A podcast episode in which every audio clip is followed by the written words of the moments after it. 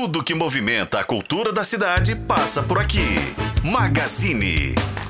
Hora de bate-papo aqui no F5, o Magazine tá no ar e a gente recebe o violista mineiro Ciro Quaresma, que foi aprovado para um mestrado em música na Alemanha resolveu criar uma vaquinha para custear os estudos e tem, e tem uma história interessantíssima que a gente acompanha agora, né, Nélio? Boa tarde para você. Boa tarde, Pedro Nascimento. Pois é, hoje Magazine falando de música, de música clássica, né? Por que não? Eu queria hum. saudar o nosso convidado, é, dizendo boa tarde, mas também eu queria, Pedro, já começar com um grande dilema para mim, imagino que para você também, quando a gente viu Sim. ele adentrando nesse estúdio com esse instrumento aí, ó.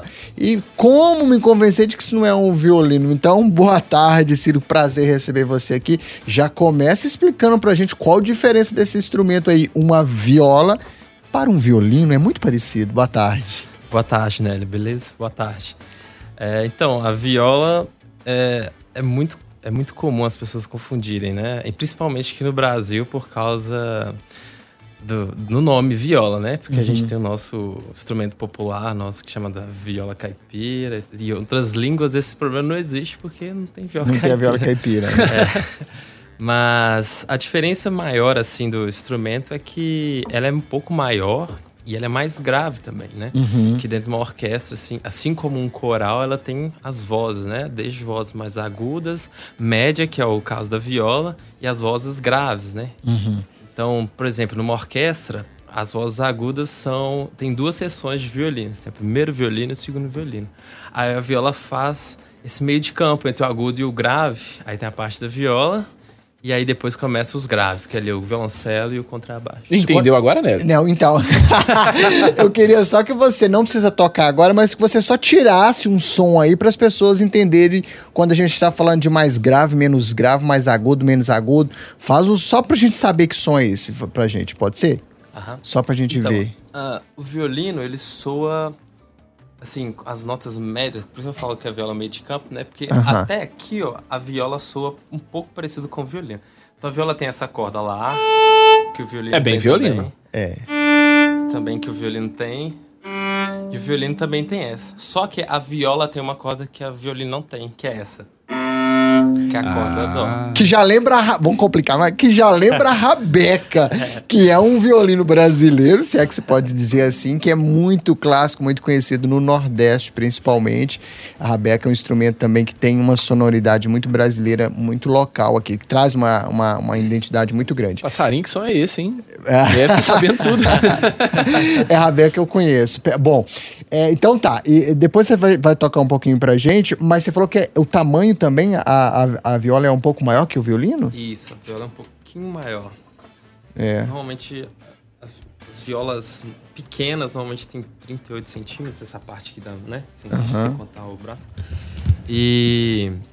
Só que os violinos costumam ser bem menores, costumam ser, tipo assim, ah, tá. daqui pra baixo. Não sei, acho que eles Entendi. não estão vendo lá, né? Mas... Ô Pedro, você que toca vários instrumentos, é um multi-instrumento, você toca vi, é, vi, viola clássica que a gente chama, Ciro, é isso? Sim, a gente chama de viola clássica ou viola de concerto de concerto. É, você toca essa, Pedro Nascimento? Você que é um cara aí que toca vários instrumentos? Eu posso tocar, mas com certeza não vai ser na mesma qualidade que o Ciro toca aqui pra gente.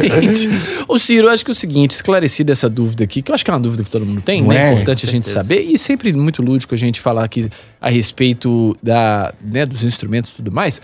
Conta a sua história pra gente, porque é o seguinte, chamou muita atenção, né? É, essa sua história já de muito tempo, né? Já, já toca esse instrumento já há muito tempo, você é músico já pelo menos há 12 anos, né? Sim. Já de prática. E que agora você ganhou uma oportunidade, mas que tá precisando de uma forcinha, né? Conta pra gente como é que foi essa história do mestrado, como é que começou a sua história na música. Então, vou começar do início, né? Ali, quando uhum. eu conheci o instrumento e tal. É, acho que desde desde sempre, na verdade. Eu sempre fui uma pessoa muito agitada. E, e minha família, eu tenho três irmãos, minha mãe tem né, quatro filhos e a gente morava com a nossa avó, mora, né? Mora lá na mesma. Você é cidadão de contagem, inclusive, né? É, eu nasci em Belo Horizonte, Belo Horizonte, mas moro desde pequeno em Contagem. Ah, né? sim. Uhum. E aí, é, né? Os meus avós moravam, a gente morava com eles lá e moram aqui perto, inclusive, ali no Dourado. Ah, sim. É, e aí eu, eu sempre fui muito agitado e, e minha mãe tinha que sair para trabalhar pra, e a gente ficava com minha avó. E eu sempre brigava com os meus irmãos, porque eu sempre queria brincar, sempre queria fazer muitas coisas, né? E aí minha irmã já tocava num projeto, e aí minha mãe viu uma oportunidade de, de eu ter alguma coisa para fazer. É, exatamente, né? Se ocupar. É, e aí minha irmã já fazia parte desse projeto, que aqui também em Contagem chama. Hoje chama Orquestra Jovem das Gerais, mas quando eu entrei chamava Orquestra Jovem de Contagem. Uhum. E, e aí eu entrei, né? Porque eu estudava de manhã e aí à tarde ficava em casa e minha mãe me ocupou aprendendo um instrumento. E ela sempre gostou muito de música. Eu tive até um tio, avô, que era violinista, tocava, acho, se não me engano, na orquestra da Polícia Militar. Minha mãe sempre gostou muito, na época de ver ele estudar, e sempre gostou muito de música. E minha mãe e minha irmã já tocava, Já né, tocava. nesse projeto. E aí minha mãe me colocou nesse projeto. E aí eu escolhi. Você tinha quantos anos, mais ou menos, assim, é possível dizer? Tinha 10, 10 para 11. Tá. 10, Boa. 10 para 11 anos, mais ou menos. E aí você escolheu, chegou lá, você escolheu um instrumento, como é que foi? É, lá tinha as ofertas de instrumentos assim, né? E eu queria, de cara, queria tocar violino, porque minha irmã, ela me contava as experiências dela na orquestra, que ela viajava com a orquestra, ela teve uma que ela foi pra Brasília, eles chegaram até ir pra fora do país também. E eu fiquei assim, não, que legal, né? Ir pra fora do país, todo mundo quer ir e tal. E aí eu queria violino, porque minha irmã tocava e eu imaginei assim, pô, ela pode me ensinar, né? Me ajuda ali e tal. E aí, só que eu querendo viajar junto, aí na- normalmente são poucos, existem poucos violistas se for lá em comparação com o violino, né? Até dentro da orquestra o número é reduzido. Então é a, a moça do projeto, ela me falou que tinha poucas violas e precisava de mais viola. Então eu pensei, pô, Tem mais chance de viajar. Sim, é, é a minha oportunidade, É, né? não foi, não foi bobo, né? E aí eu escolhi a viola. E aí fui estudando e tal. Eu não tava muito. Foi passando os anos, demorou muito pra mim poder viajar, inclusive. Eu quase desisti de tocar a viola. E aí eu. A minha mãe teve um tempo que eu queria muito de desistir, porque não tava gostando. Eu sempre gostei muito de jogar bola. E minha mãe foi jogadora de futebol também. Olha que legal. Jogou até no Galo, inclusive. E eu queria ser jogador, mas minha mãe, ela sempre incentivou a gente ir pro lado dos estudos, assim. né? Aham. E aí ela não deixou eu desistir. E aí eu fui indo, fui levando, fui levando, fui levando. Aí fui, quando chegou na época de fazer vestibular, né? Que é uma, uma época muito importante, difícil, assim, pro, pros adolescentes, essa parte. do- Decidiu o que vai fazer, né? Exatamente. E aí eu, eu nunca fui muito bons, bo- bom de nota, assim, na, na escola. Eu nunca tive boas notas. E aí eu fiz. Minha irmã já tinha entrado na faculdade. Sempre fui meio que atrás da minha irmã, né? e ela tinha entrado na UENG, na Universidade Estadual de Minas, né? E aí eu falei assim, pô, eu queria ser arquiteto, na verdade. Eu sempre gostei muito de arquitetura, quando eu era pequeno fazia umas plantas assim de papel, eu sempre gostei muito da ideia de construir algo. Só que eu chegando assim, eu não era muito bom em matemática e Não vai vendo- ser arquitetura. é, e vendo que eu não ia passar, né, num curso desses assim, eu escolhi fazer música. Eu me inscrevi pro vestibular da UFMG e da UENG.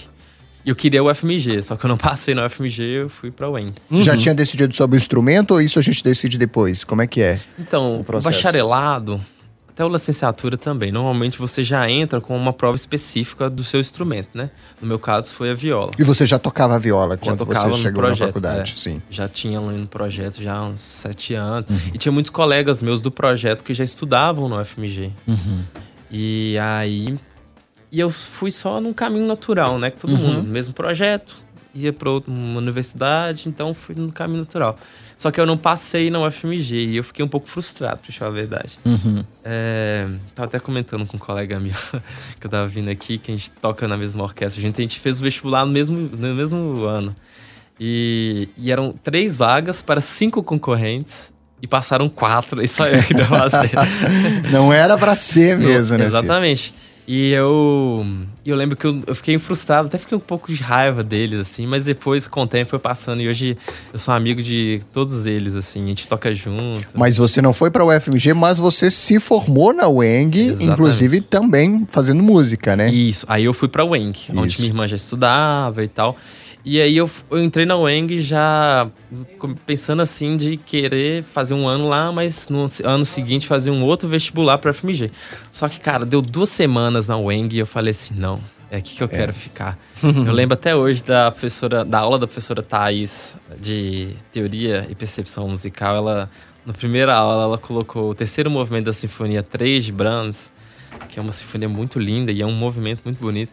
E aí foi ali que eu fiz meio que um pacto, um pacto comigo mesmo, assim, de, pô, é isso que eu quero fazer da minha vida, é aqui que eu vou ficar e aqui que eu vou seguir, assim. Maravilha. E Legal. foram cinco anos lá na Weng de muita felicidade, muita diversão, muito aprendizado. Fiz muitos amigos lá e tive muitas oportunidades. Legal. E você levou a música para fora da universidade também, né? Conta pra gente essa história sua com a viola fora da universidade. Onde você se apresentou? Onde você costumou tocar? E onde que você viu que era que você queria levar adiante esse sonho também? Então, eu tive muitas experiências, assim. É, dar uma, só dar uma contextualizada assim.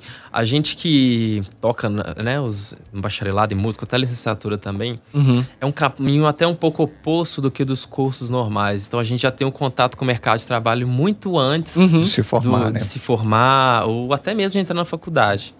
Então assim, é, então antes mesmo eu já toquei com essa orquestra lá, né, do projeto. Eu tive a oportunidade de fazer duas turnês para fora do país fui para o Japão e para os Estados Unidos. Que legal. Onde que eu pude visitar universidades nos Estados Unidos, é, ver de perto, né, outras universidades, como é que o mundo vê para esse tipo de música de concerto, né? E no Japão também teve uma oportunidade muito legal que foi um festival que teve lá de jovens e teve várias escolas, era até engraçado, não era nem faculdade, nem era escolas, né, essas elementares que eles chamam lá, né? E, escolas de Como se fosse ensino, é, ensino fundamental, é. ensino médio, por exemplo. E, e, tinha música, e tinha orquestra. Sim. E eles tocavam muito bem. E, tipo assim, isso dá um choque, né, de é. realidade. É. E era engraçado que eu lembro até hoje. Eu lembro do cara e depois que eu fui descobrir quem que era esse cara, a gente tocou lá e a gente tocou junto com um solista. Depois eu descobri que esse solista, ele era, acho que se não me engano, chefe de na, dos, dos segundos violinos da Filarmônica de Viena, que é tipo uma orquestra Áustria, muito importante. Uhum. É. E aí, depois que eu fui, não, pô, a gente fica com esse cara, né? e essas experiências, assim, elas sempre agregam. Assim, Enriquecedoras, assim, né? Demais. E na música a gente aprende muito observando, né? Aquela coisa, aprender é, por osmose é, e tal. E... e... a gente teve um salto aí depois, né? Porque aí você, é, já tendo se formado, você já tendo um espaço no mercado, se apresentando e vendo, vem a ideia de você é, estudar fora, você acaba apresentando uma proposta, fazendo parte de um processo seletivo na Alemanha é, para estudar exatamente um mestrado para fazer um mestrado em música. E aí vem um grande desafio que é como vou fechar a minha portinha aqui, minha chavinha, vou ali passar uma temporada na Alemanha para fazer uma faculdade, visto que o curso você não paga, mas a tua estadia lá deve ser é, custeada por você, Sim. né? É isso? Sim. É, essa coisa do, de fazer um mestrado na Alemanha, né? É, é meio que um, um sonho também para todo mundo assim que estuda, né, na, nas universidades. E, e pra gente que estuda aqui, que está no Brasil, que está tão distante, a gente acha que é tão distante, né? Assim, não só geograficamente, mas tecnicamente também, mas uhum. não é tão assim, sabe? Uhum. É, eu, assim, eu já participando um pouco do mercado de trabalho, já tocando em algumas orquestras jovens aqui no Brasil, eu vi que eu precisava de precisava de ir pro próximo nível, sabe? Uhum. Eu não podia ficar assim não que eu seja o violista, não. Eu conheço violistas que tocam junto comigo que são muito melhores que eu, assim, mas eu senti essa necessidade de ir pro próximo nível, de poder aprender muito mais. E sempre foi muito sonho, assim, né, de estudar fora do país. E aí foi que, assim, eu embarquei nessa jornada, essa aventura que foi muito doida, a verdade. Eu não achei que ia dar conta. Cheguei, fiz a prova é, e fui aprovado. E aí, aí tem esse desafio, né? Que não é o músico, infelizmente, não vive só de música, a gente tem que saber outras coisas, outras línguas e lidar com burocracia e ter dinheiro para poder fazer esse tipo de coisa.